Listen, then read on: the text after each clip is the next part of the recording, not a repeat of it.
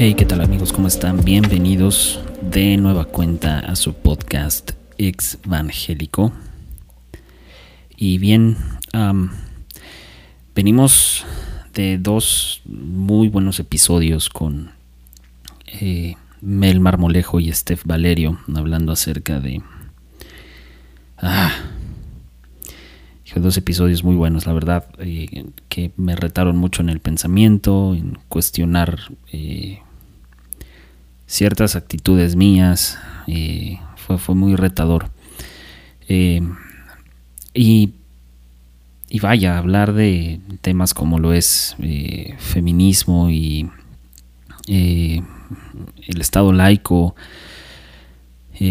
aborto y y también abuso, o sea, abuso dentro de la iglesia, pues no es, no es un tema fácil y menos eh, creo yo que es un tema eh, que se debe de quedar en dos episodios, ¿no? Así que creo que es, algo que tenemos que seguir abordando, tenemos que seguir avanzando hacia adelante y precisamente por estos dos episodios eh, viene, viene lo que vamos a hablar ahorita porque la verdad es que ha hecho, ha hecho mucha falta eh,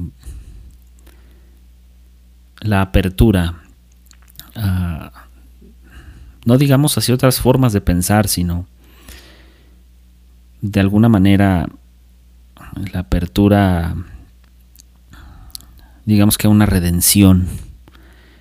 Y lo que me lleva un poco a pensar en, en Schopenhauer, Arthur Schopenhauer, él, eh, creía en el poder redentor, eh, pero este poder redentor a, eh, redentor a través del arte, al referirse a, este, a esta redención como un estado objetivo de la conciencia, y que según Schopenhauer, este estado objetivo de la conciencia nos da una eh, un corazón completo, pero sobre todo un corazón sosiego.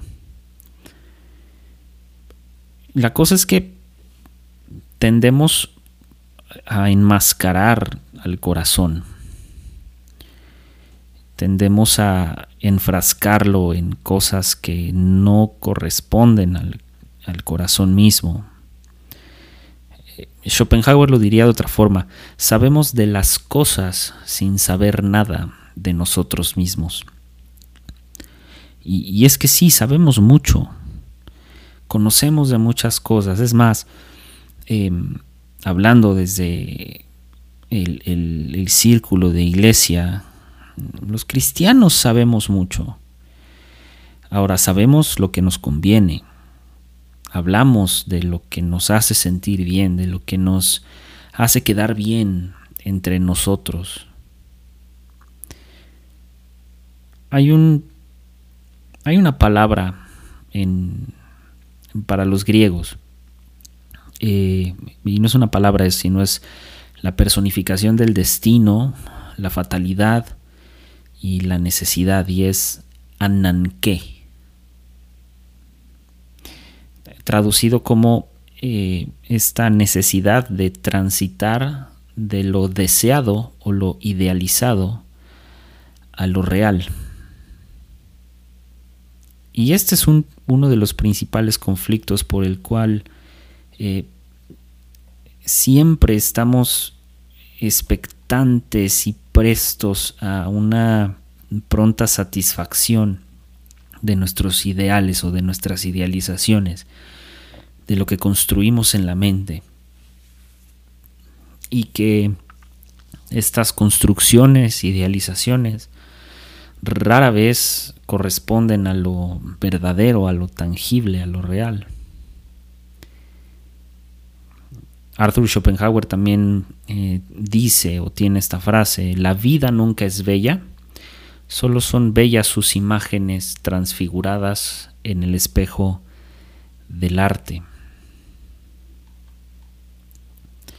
Y me llama mucho la atención cómo eh, este filósofo eh, Schopenhauer traduce eh, la redención a través de, del arte, a través de algo que el, el ser humano elabora para redimirse a sí mismo.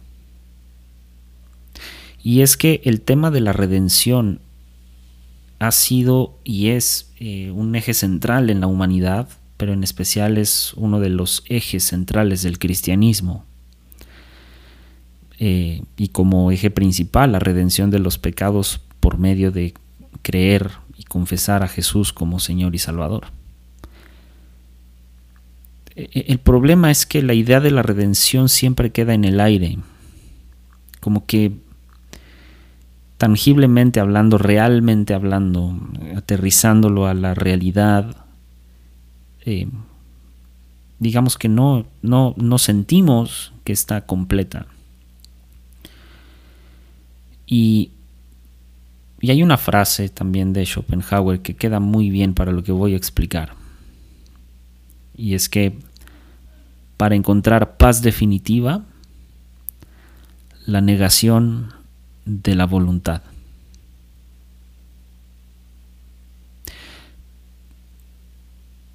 El destino, digamos que tiene esta imagen que se ve siempre sostenida por un concepto de lo eterno, de la eternidad celestial.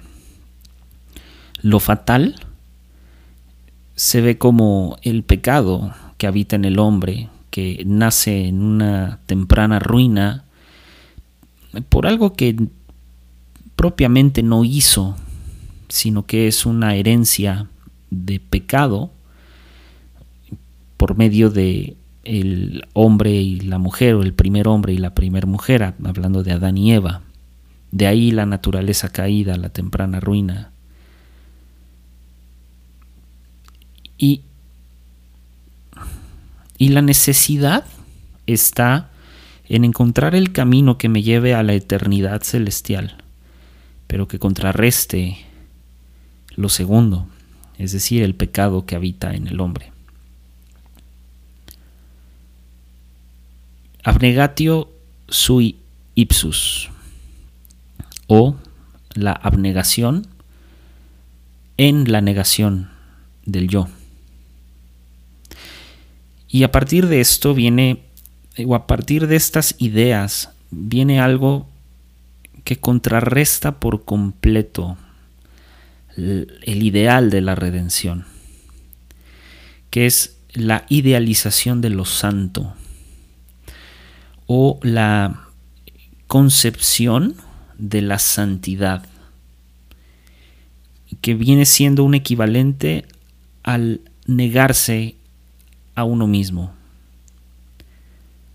Pero no negarse a uno mismo en el sentido banal que se predica, sino en el sentido de que, primero, tanto yo como el resto de los seres humanos compartimos la misma esencia. Y al entender que compartimos la misma esencia, entendemos la singularidad de cada uno.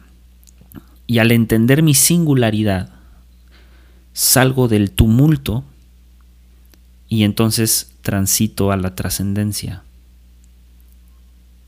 Ahora, una trascendencia que no es para otros, sino para uno mismo. Porque en esta virtud de la trascendencia hay, un punto muy radical y es el entender, como dije primero, que comparto la misma esencia que todos los seres humanos, que soy igual que todos y que todos podemos trascender. El problema es que hoy pensamos que la trascendencia es una exclusividad y que debemos de trascender para otros, pero no para con uno mismo. Y ese es un error muy grave. Porque si yo no si yo no entiendo ¿Cómo voy a trascender? Estoy desatendiendo la singularidad con la que Dios de alguna manera me creó. Por eso somos individuos.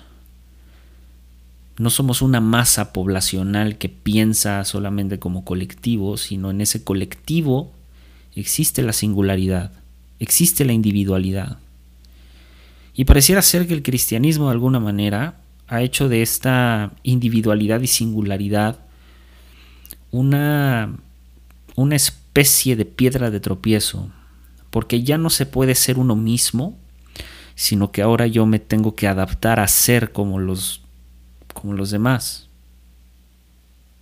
Ahora, la vida es un proceso de purificación en sí, es un proceso de depuración. Y el ingrediente principal de esta depuración, de esta purificación, es el dolor.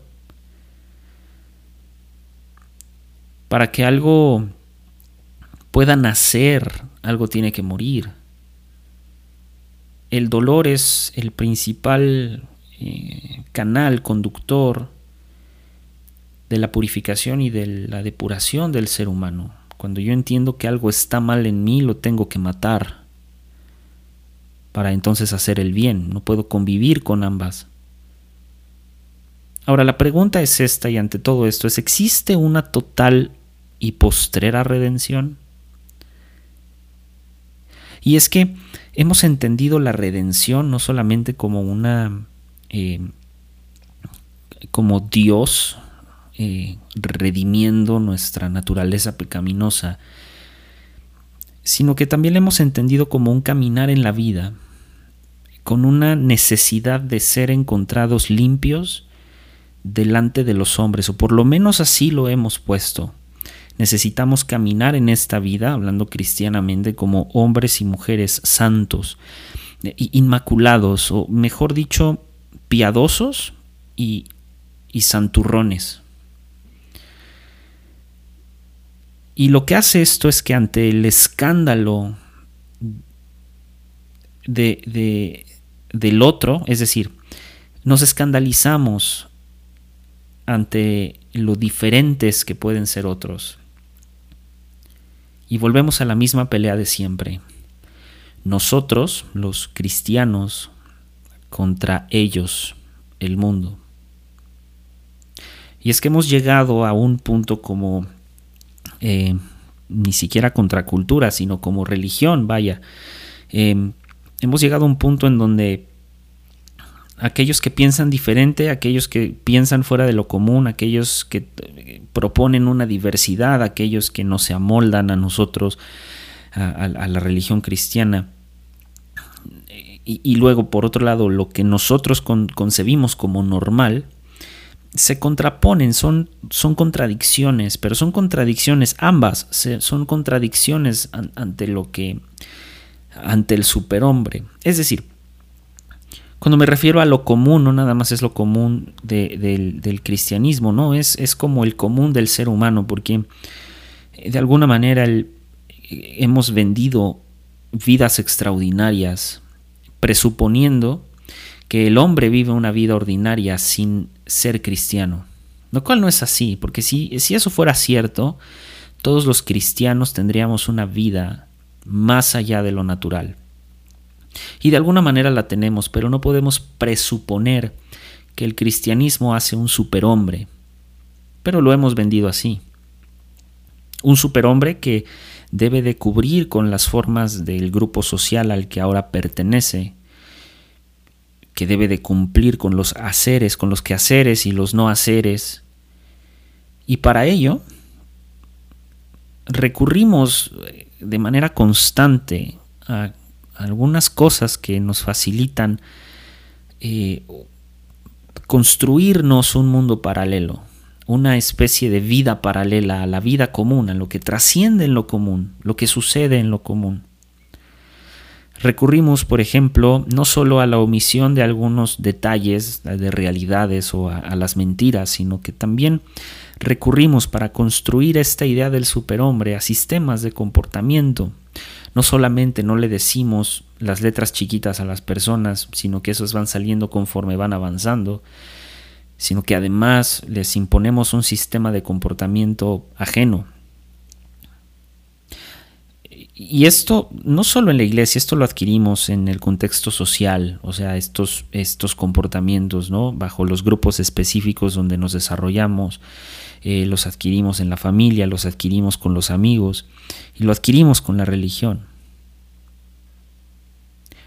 Y aquí viene otro detalle, es que el religioso ahora, que aquella persona que es religiosa, ahora se le señala como de, manera despectiva porque ahora el religioso se le ha confundido con aquel aquella persona que pregona reglas y se le confunde con alguien como ya lo decía antes que es perfecto, inmaculado, santo o su santurrón debido a su entre comillas buen comportamiento. Y, y esto es lo que esto es lo que hacemos predicamos la idea de la santidad para hacer santurrones, no para la idea de una santidad concreta. Lo que hacemos es que construimos seres humanos con una aspiración a una perfección basada en comportamiento, basada en seguir reglas. Pero dicha perfección, cristianamente hablando, es imposible, porque bueno y perfecto solo hay uno. Sí, es correcta la redención del pecado y, por ende eh, el, digamos, el esquivar ¿no? La, su consecuencia, que es la muerte. Y sí, ese es el mensaje, ese es el centro de las buenas nuevas, es Jesús muriendo por la humanidad, por el, el y venciendo a la muerte, venciendo el pecado.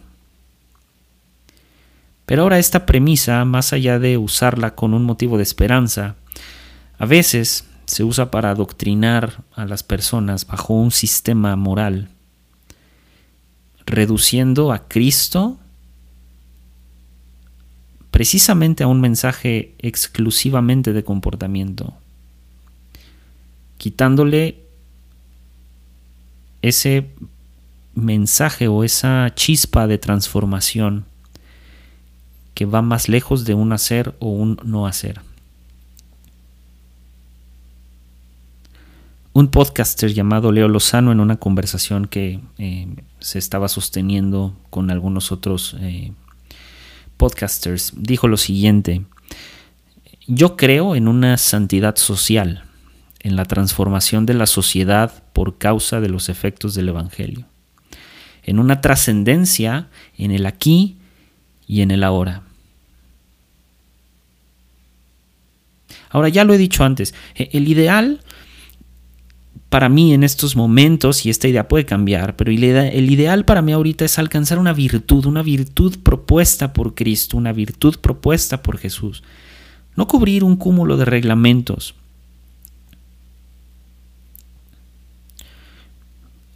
Y esta es la expectativa que deberíamos de tener. El alcanzar una virtud, esta virtud que propone Jesucristo en los Evangelios y que más adelante en el Nuevo Testamento también comienza a tener relevancia y comienza a tener más fuerza. Ahora bien, la pregunta es esta, ¿cuántas veces eh, se nos ha exigido perfección por ser cristianos? ¿Cuántas veces se nos ha pedido ser eh, la idea o adecuarnos o corresponder o cubrir, cumplir la idealización de lo que otros creen y piensan que es ser cristiano o que es ser líder o la idealización del pastorado. Y esto es una presión constante, una, una presión que como decía antes, obedece a, a. Destino, fatalidad y necesidad. Y es que resulta fatal para el destino la búsqueda de una identidad que no es propia, sino que está construida alrededor de una idealización de la misma iglesia y que la institución no ha podido ni siquiera darle a sus propios líderes la identidad porque nos define lo que hacemos, nos define la etiqueta de cristianos y nos enseñan que nos define ahora la identidad en Cristo.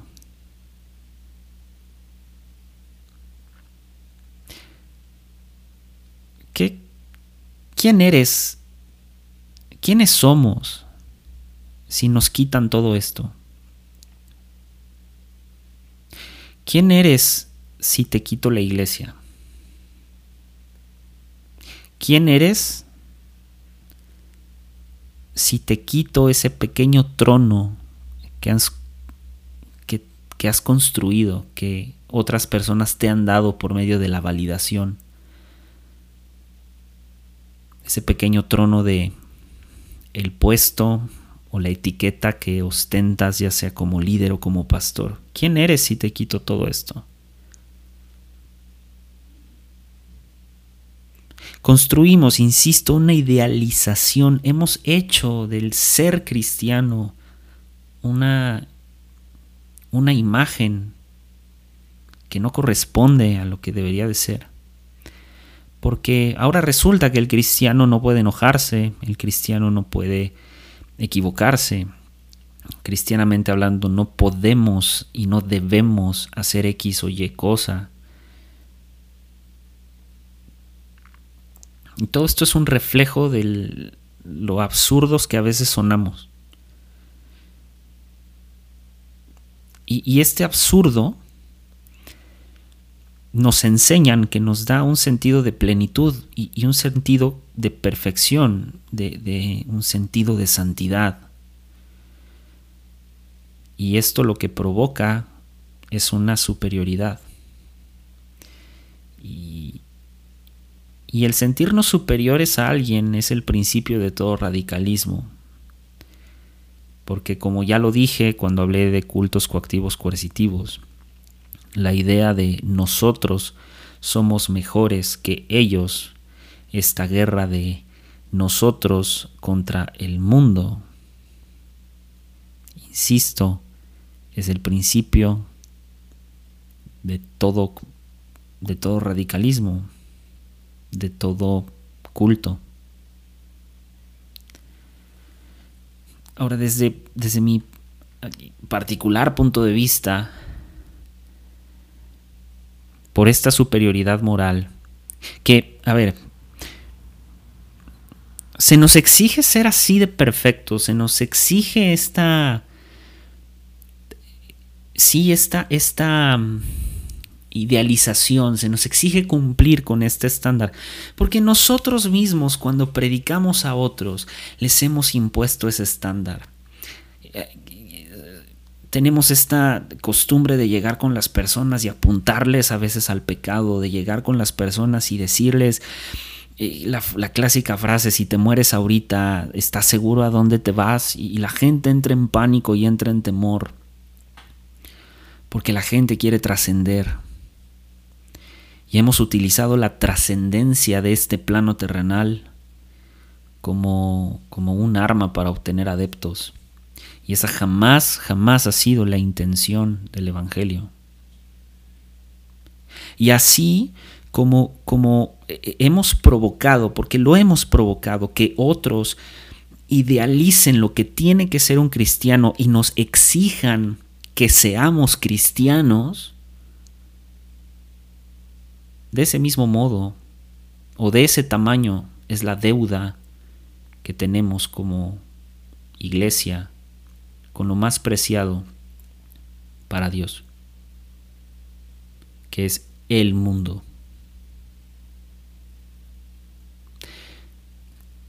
Dicho de otro modo, hemos optado por sumergirnos en lo riguroso de las ideas jamás cuestionadas, jamás puestas a prueba, que la religión nos impuso por siglos, bajo esta sistematización moral, a base de premios y castigos. Y Martín Lutero decía, el ser humano es víctima de su propia concupiscencia.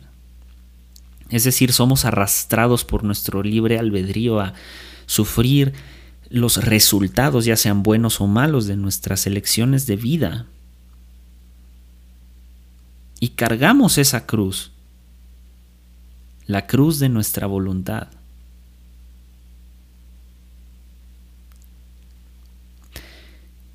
Pero decidimos cargar no, no la cruz de Jesús, porque no es este toma tu cruz y sígueme, sino que decidimos cargar ahora con el yugo del sistema. Y queremos imponerles ese yugo a otros sin ni siquiera nosotros ser capaces de cargar ese yugo. Y nos metemos con ese yugo en el fango de los procedimientos ortodoxos, de la reglamentación, de reducir el Evangelio, reducir la Biblia y sus 66 libros a una moral. Y lo que hemos hecho a través de esta imposición a otros de lo que deben o no deben de hacer. Y no solo es y, no me malentiendan porque no es el sentido moral de lo sexual o no es el sentido moral de no digas mentiras, no, es todo lo que como cultura hemos hecho alrededor de. Y estos comportamientos incluso van en las expresiones, los wow, yeah, fuego, que sustituyeron al amén, no tiene nada de malo, pero eso es parte de. Hemos hecho una una sistematización cultural completa. Y eso se nota desde la música hasta la manera en la que hablamos, en la manera en la que nos expresamos, la manera en cómo nos conducimos en la vida, incluso el léxico, y el a veces muy pobre léxico que se tiene como cristianos. Porque ni siquiera tenemos una capacidad de explicar cosas de manera a veces de manera sencilla, porque ni siquiera las hemos entendido y vamos cargando este yugo. Y entonces este yugo se lo, se lo queremos imponer a alguien más y se lo hemos impuesto a alguien más y me incluyo. Me incluyo en esto. Y entonces caminamos en un pantano, en fango. Y en ese pantano, en ese fango, no solamente caminamos nosotros, sino que dejamos atrás e incluso enterramos ahí cuerpos de nuestros prójimos. Están ahí los cadáveres de ovejas que no pudieron con el yugo, de hermanos en la fe, y ahora solo quedan fantasmas de ellos alrededor. Vamos caminando en la vida cristiana y, comenzamos a ver que a los lados hay gente sentada porque se cansó. Y no se cansó del camino, se cansó del yugo.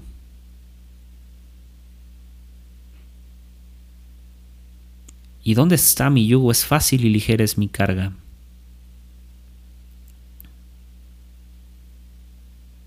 Tenemos una deuda muy grande con la sociedad.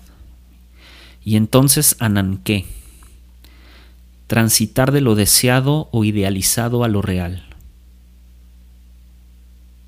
Ya encontramos la redención de nuestros pecados. Ahora, ¿qué pasaría si alcanzamos ahora la redención, la redención a lo mal que hemos tratado al mundo? Salgamos del pantano, y caminemos en una nueva cristiandad hacia adelante. Cada quien con sus convicciones, con sus dudas, con sus procesos, pero siempre caminando, siempre caminando hacia adelante. Ahora, el problema no es caminar hacia adelante, sino dejar de caminar en el fango. Y allí es donde está la redención. ¿Qué pasaría si le quitáramos el yugo a las personas y aquellos sentados al lado del camino los levantáramos, aquellos que ya no pueden más porque las botas están llenas de fango, los sacáramos de ahí y que comenzaran a caminar de manera libre. Busquemos la redención de nuevo. Busquemos la redención de nuevo con las botas enfangadas. Bien amigos, esto ha sido todo por hoy y nos vemos en la que viene. Chao. Thank you.